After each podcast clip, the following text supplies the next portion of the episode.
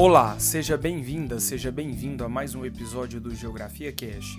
E hoje nós vamos trabalhar geologia geral, focalizando na formação da Terra, eras geológicas, ciclo e tipos de rochas. Você é aluno do primeiro ano do ensino médio integrado em informática e agropecuária, você conta com os slides deste conteúdo para acompanhar junto com o podcast.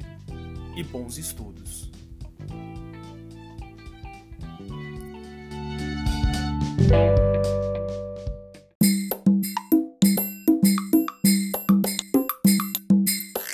Primeiro, o que é a geologia?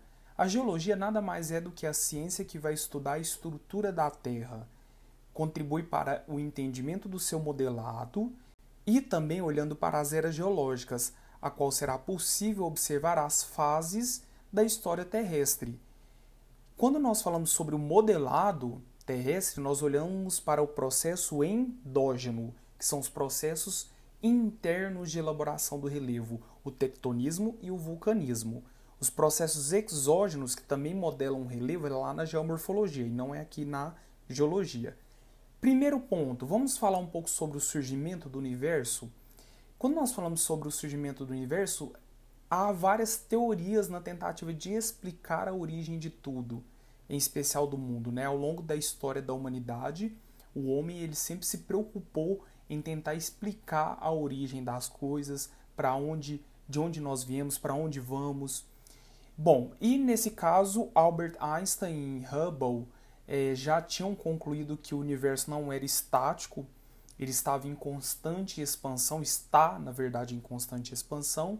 E em 1948, George Gamow e George Slamaitre descobriram a explosão cósmica, fizeram essa teoria datando aproximadamente a 15 bilhões de anos atrás. Consequentemente, vem a teoria do Big Bang, que é a teoria da grande explosão. Bom, a partir disso, a Terra tem 4,5 bilhões de anos, a qual foi ocorrendo a acreção de vários fragmentos de rocha, virando um globo extremamente quente, incandescente, em processo de resfriamento. E esse processo foi extremamente lento. Beleza? Ainda no campo da origem, da explicação, a tentativa de explicação, nós temos duas correntes principais que é necessário ressaltar aqui. Primeiro, o criacionismo. O criacionismo é claro que está atrelado a uma questão religiosa e é individual de cada crença, é individual de cada pessoa que tem as suas crenças. Dessa forma, observamos o criacionismo desde a mitologia grega até ligado ao cristianismo, aquela história contada na Bíblia. Aqui não cabe a nós é, debatermos esse tipo de teoria porque ela está muito mais ligada a uma questão de crenças. Então, cabe a nós apenas respeitar as diferenças religiosas e suas respectivas crenças. E a outra corrente é a corrente do evolucionismo, que é um viés mais biológico e aceito na comunidade científica global. Dessa forma, acredita-se que ocorrem mudanças, adaptações e evoluções ao longo do tempo, que vai propiciar a dominação de espécies ou a sua extinção. Nem sempre no processo de evolução uma espécie vai evoluir para dominar, ela pode evoluir para a sua extinção, porque as condições naquele momento não necessariamente serão propícias para a sua dominação.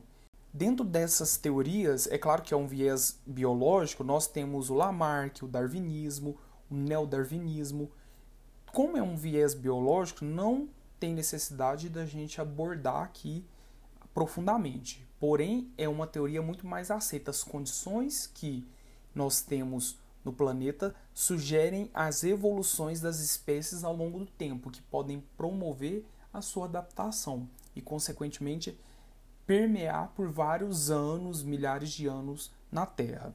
Tranquilo?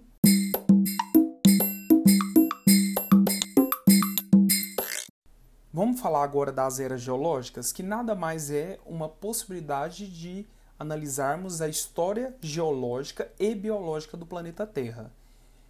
Geralmente essas eras elas aparecem uh, em algumas estruturas específicas, podem vir mais detalhadas ou mais simplificadas. Eu vou aqui destacar os principais eventos de acordo com a era geológica. Quando encontramos na internet, nos livros, artigos, a tabela das eras geológicas, ela sempre vai estar de baixo, começando de baixo para cima, sendo que a parte de baixo é a parte mais antiga e a parte de cima são os eventos mais recentes.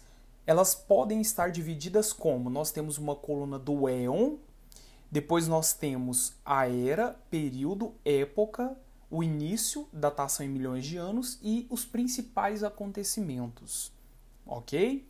E a partir disso nós temos no éon dois pontos, o pré-cambriano e o fanerozoico. O pré-cambriano é o período mais antigo que abarca aproximadamente 87% da história do planeta Terra, que dá algo em torno de aproximadamente 4 bilhões de anos de duração. Então, ou seja, o pré-cambriano, que vai entrar o radiano, arqueozoico e o proterozoico, abarca então 87% da história da Terra. Se a gente pensar então num relógio que passa e gira aí 12 horas, nós vamos ter 87% desse tempo no éon pré-cambriano. Já no fanerozoico, que significa os animais aparentes, zoico, animais, fanero, aparentes, animais aparentes, é dividida em três eras: paleozoico, mesozoico, cenozoico. De quinha, todas elas têm zoico na palavra, né? Então, esse final aí, o sufixo zoico, se refere aos animais. Paleozoicos são os animais mais antigos, mesozoicos são os animais do meio e cenozoicos são os animais mais novos. É o domínio dos mamíferos nessa era. Mas aqui nós vamos dar um enfoque mais para as características geológicas do viés abiótico da Terra. Tranquilo? Bom, primeiro, olhando o pré-cambriano, o pré-cambriano nós temos o processo do resfriamento da Terra que vai dar origem às primeiras rochas e às primeiras formas de relevo. E esse resfriamento ele vai acontecendo de forma lenta. E aproximadamente há 3,5 bilhões de anos atrás surgem as primeiras moléculas de água. E, consequentemente, uma das coisas que vai facilitar, além do resfriamento da Terra, a existência das primeiras formas de vida mais simples, em especial as bactérias anaeróbicas e os estromatólitos. São organismos muito simples. Então, nesse período, sai aí as primeiras formas de vida, há aproximadamente 3 bilhões de anos atrás. Quando nós saímos do pré-cambriano, a era paleozoica vai de aproximadamente 570 milhões de anos até 250 milhões de anos. E nós temos alguns eventos importantes. Saem os primeiros invertebrados, algas marinhas. É, já nos períodos, eu destaco aqui o Devoniano, a qual nós temos a formação das primeiras bacias sedimentares do planeta Terra pela deposição de sedimentos advindo do processo de erosão. E nós temos também a formação das primeiras florestas, as florestas de baixa diversificação de espécies. Depois desse período, nós temos o Carbonífero. O Carbonífero, como o nome já diz, ele vai se referir ao carvão mineral. Então, vai ocorrer a formação de reservas de carvão mineral, que é um combustível fóssil, energia, que ocorre então no Paleozoico num período chamado Carbonífero. É claro que há uma lógica nisso, porque nós vamos encontrar petróleo, gás natural e carvão mineral nas reservas de bacia sedimentar. Então não é à toa que ocorre primeiro no Devoniano a formação das bacias sedimentares. Depois nós temos um período chamado de Permiano. Como que estavam os continentes da Terra? Nós tínhamos alguns blocos rochosos em deriva que vão se unificar há 290 milhões de anos, formando um único continente, o supercontinente chamado de Pangeia tá? Então fica aqui um alerta. Há questões que de ENEM vestibulares que tentem que tentam confundir os alunos. Então essa confusão acaba colocando a Pangeia no Mesozoico, não, a Pangeia ela se formou no Paleozoico, no Permiano. A confusão é que no Mesozoico ocorre, começa a ocorrer a, te, a teoria da deriva continental. Já no Mesozoico, nós temos a divisão desta era em três períodos: Triássico, Jurássico e Cretáceo. Essa era ela vai de aproximadamente 250 milhões de anos até 65 milhões de anos. Essa era também é conhecida como a era dos dinossauros, os animais do meio, a qual ocorre o surgimento dos mamíferos e a dominação dos grandes répteis e aves. No Triássico, nós temos a dominação de peixes, anfíbios e aves modernas, e a Pangeia ela começa a se fragmentar lentamente, que é a teoria da deriva continental, até se reconfigurar nas posições continentais que nós temos hoje. No Jurássico ocorre o processo da formação do Mar Morto, elevação da biodiversidade a nível mundial e o surgimento de outra reserva de combustível fóssil, que é hoje a principal fonte de energia do planeta. É claro que também condiz ao longo da história do planeta Terra, porque o petróleo ele vem da concentração de resto orgânico de carbono. Então, se nós observarmos ao longo da história do planeta, já deu possibilidade da concentração há milhares de anos atrás. O Cretáceo nós temos a separação da América do Sul e da África. Nós temos então a continuação da deriva continental. Aproximadamente 65 milhões de anos atrás, nós temos a chegada de um meteorito que impacta a terra onde hoje é a península do Yucatán, no Golfo do México, no país México, provocando grandes alterações climáticas. Não foi só esse evento, o planeta Terra também já vivia grandes atividades vulcânicas que, em suspensão, esse material vulcânico na atmosfera, com o resultado da colisão desse meteorito, dificultou a entrada da radiação solar no planeta atingiu em especial os produtores, as plantas, começou a faltar alimento para os herbívoros e, consequentemente, para os carnívoros. Afetou e cheio a grande cadeia alimentar. Quem mais sofreu? Os animais de grande porte, que necessitavam de uma grande quantidade de comida, juntando, claro, com as alterações climáticas. Isso dificultou a expansão da vida veio então a grande extinção do Mesozoico. E, consequentemente, começa a nova era, que é o Cenozoico, são os animais mais novos, que tem dois períodos, o terciário e o quaternário. Na era Cenozoica, nós temos a dominação dos mamíferos, nós temos também o surgimento dos dobramentos modernos, são as grandes cadeias montanhosas presentes atualmente, por causa da deriva continental. Nós estamos falando da Cordilheira dos Andes, nós estamos falando das montanhas rochosas na América do Norte, nós estamos falando do Himalaia na Ásia, nós estamos falando dos Alpes na Europa. Então são as grandes cadeias montanhosas do planeta surgem exatamente nesta era geológica. E nós temos também o surgimento é, lá no Mioceno, na verdade, uma reconfiguração da formação dos atuais continentes, então vai se des desenhando há aproximadamente 23 milhões de anos atrás essa formação dos posicionamentos continentais atuais. E no terciário, já no finalzinho do terciário, na época conhecida como Plioceno, há aproximadamente 5 milhões de anos atrás, nós temos os primeiros hominídeos, os ancestrais do homem, surgem. E no Pleistoceno, já no Quaternário, há aproximadamente 1,6 milhões de anos, nós temos o homem surgindo. E no Holoceno, nós observamos as grandes transformações nas civilizações e no tempo histórico que nós vivemos atualmente. Ok?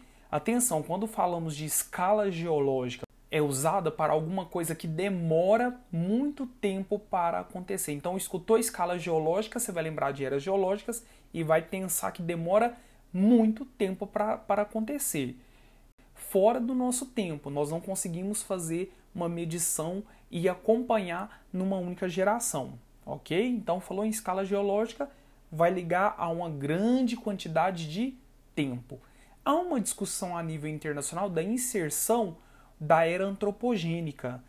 Há uma grande discussão da inserção desta nova era por caracterizar as grandes mudanças que o homem provoca no planeta Terra. E essas grandes mudanças é, já alterou as configurações naturais em boa parte das regiões do planeta. Tranquilo? Fazendo um adendo aqui no Cenozoico, nós temos Já no quaternário, a presença de pequenas glaciações que duram aproximadamente 3 mil anos, de períodos interglaciais, que é caracterizado pela expansão da biodiversidade, que dura aproximadamente 15 a 18 mil anos. Beleza?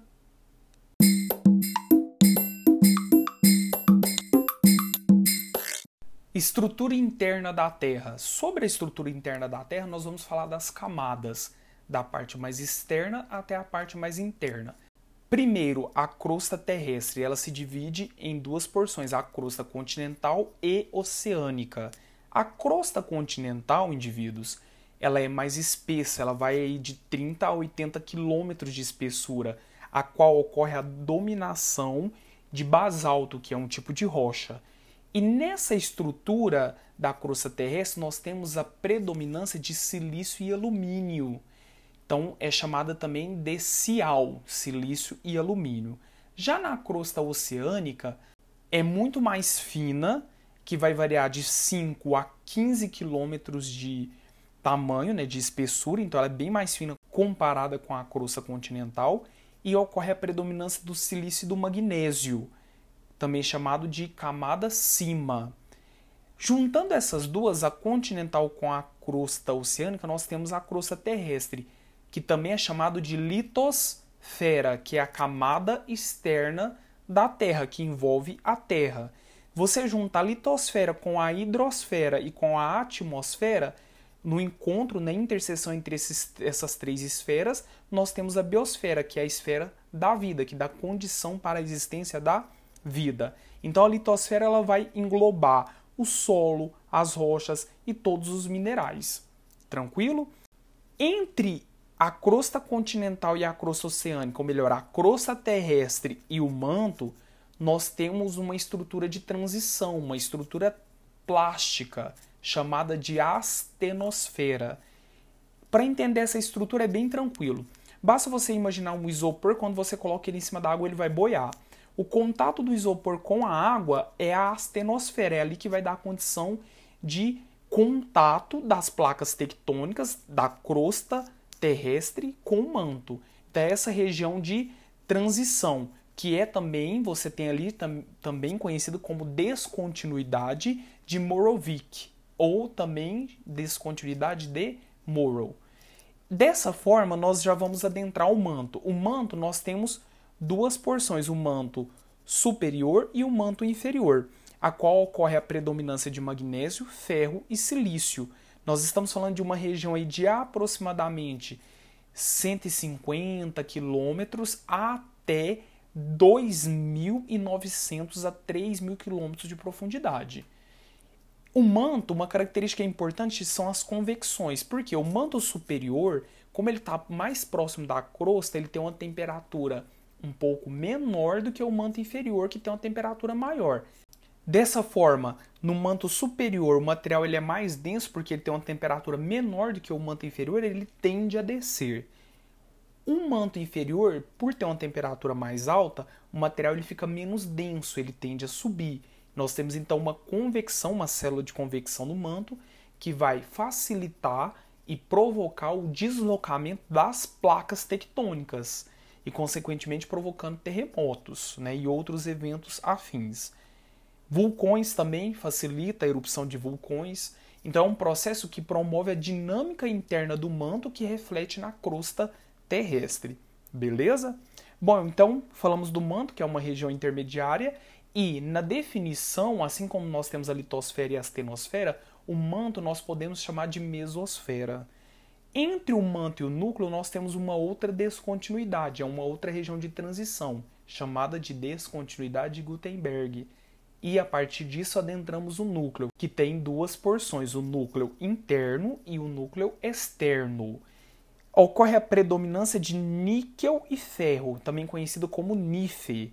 Na teoria, na literatura, nós observamos que Alguns autores falam que o núcleo, pela temperatura e pressão muito elevada, é uma região extremamente sólida. Outros autores falam que é uma região mais pastosa. Essa região do núcleo é conhecida como endosfera, que vai até o raio terrestre de aproximadamente 6.400 quilômetros de profundidade. Você, meu aluno do primeiro ano de Informática e Agropecuária do Instituto Federal, presta atenção que no slide 11 e 12, no material que eu disponibilizei para você, você encontra uma figura sobre essas células de convecção lá no manto. E no slide 12, eu coloquei um vídeo, uma animação sobre essas células de convecção. Tranquilo?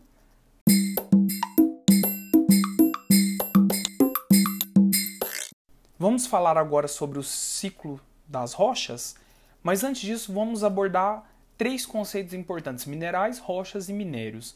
Os minerais, os minerais é algo que é inorgânico, é um corpo natural, sólido, cristalino, formado por processos físicos e químicos. Por exemplo, o quartzo, que são os cristalzinhos, né, formados lentamente, a hematita, que compõe o minério de ferro, a mica. Já a rocha é um agregado de um ou mais minerais, é uma junção de um ou mais minerais, dividindo-se em três tipos: rochas ígneas ou magmáticas, rochas metamórficas e rochas sedimentares. E os minérios nada mais é do que um agregado de minerais rico em um determinado mineral que é economicamente e tecnologicamente viável para retirar, por exemplo, o minério de ferro. Então você tem esse agregado que ele é importante, como o magnésio também, na indústria de base, a qual você tem uma facilidade tecnológica e uma rentabilidade alta na sua utilização. Começando agora o ciclo das rochas, nós temos três tipos de rochas: as rochas magmáticas ou ígneas, as rochas sedimentares e as rochas metamórficas. Vou explicar aqui agora como que funciona esse ciclo das rochas. Para quem não está com o material, os slides, vai ficar fácil de entender porque eu vou detalhar, mas você, meu aluno que tem o slide, pode consultar o slide 17, que você vai conseguir acompanhar através da imagem como que funciona esse ciclo das rochas. Primeiro, você tem o magma, e o magma ele está numa região mais interna, ali na região já entre o manto com a astenosfera. É uma região onde você tem pressão e temperatura elevada, então nós temos uma rocha em estado líquido. Quando você tem ela por fissuras indo em direção à estrutura externa da Terra, ela começa a resfriar. Se esse resfriamento for lento, vai propiciar a formação de cristais. Então nós vamos chamar esse tipo de rocha de magmática intrusiva ou ígnea intrusiva, ou também pode ser chamada de magmática plutônica que quer dizer isso? Você tem através de veios, fissuras, que vai subindo lentamente, resfriando e que vai formar os cristais das rochas. Quando você tem já o magma que já vem lá da região mais profunda e sai em estado líquido em cima da superfície da crosta terrestre ou em contato com o oceano, vai ocorrer um resfriamento rápido. Dessa forma, nós temos uma rocha magmática ou ígnea extrusiva, também chamada de vulcânica. Como o resfriamento vai ser rápido, a superfície não vai dar tempo de formar cristais, então ela vai ficar mais lisa. Ela não tem cristais na sua estrutura. Então, quando você observa nesse ciclo, presta atenção que tem aí o arrefecimento, que é o resfriamento, e aí você tem o surgimento das rochas magmáticas. Se essas rochas magmáticas estão no afloramento, o que, que quer dizer isso? Estão na superfície, na porção externa da crosta terrestre, elas sofrem ação externa da água da chuva, do vento, conhecida como erosão ou meteorização. Neste processo de meteorização e erosão, vai fragmentar as rochas e, consequentemente, provocar o seu transporte e deposição de sedimentos. Esses sedimentos sofrendo diagênese, que é o processo de formação das rochas sedimentares, você tem então o surgimento das rochas sedimentares. Se essas rochas sedimentares aflorarem e entrarem de novo no ciclo da meteorização e erosão, repete-se novamente, ela sedimenta transporta, deposita diagênese rochas sedimentares. Porém, se as rochas sedimentares elas sofrerem um aumento de pressão e temperatura e mudar sua composição mineralógica e a sua estrutura, nós temos as rochas metamórficas, assim como as magmáticas também podem ser metamorfizadas sem passar pelo processo de erosão, através do aumento da pressão e da temperatura. Então nós temos, além das rochas magmáticas e ígneas, nós temos as sedimentares, que vêm através desse processo de deposição. As rochas metamórficas, elas vêm então desse processo de aumento de pressão e temperatura, que vai ocorrer a transformação da rocha de origem. Então transforma o tipo de rocha e o mineral, tá? Vamos ver aqui alguns exemplos das rochas magmáticas. O granito é um tipo de rocha magmática intrusiva, ela é cheia de cristais. O basalto ela já é magmática extrusiva. Você pode ver na imagem do slide 19 essas fotos das rochas. Já nas sedimentares nós temos três tipos: as detríticas, que são os fragmentos de outras rochas, as orgânicas, que é formado pela decomposição e sedimentação de matéria orgânica, e as químicas, que são as transformações químicas com a água. Vou citar alguns exemplos aqui. Sedimentares, quando você pega a argila e ela passa pela diagênese, e essa diagênese é quando o depósito sedimentar ele vai sofrer uma composição na mudança por condições de pressão, temperatura, pH, presença de água, dissolução, precipitação, entre outros, vai transformar essa rocha em rocha sedimentar, vai transformar esse material sedimentar em rocha, melhor dizendo. Vou exemplificar agora um ambiente kárstico. O que é um ambiente kárstico? É um ambiente onde você tem relevo baseado em calcário, que é uma rocha muito solúvel, que é um tipo de rocha bastante solúvel em água. São formando o que? Cavernas, formando dolinas. Quando você tem um conjunto de dolinas, forma uma vala.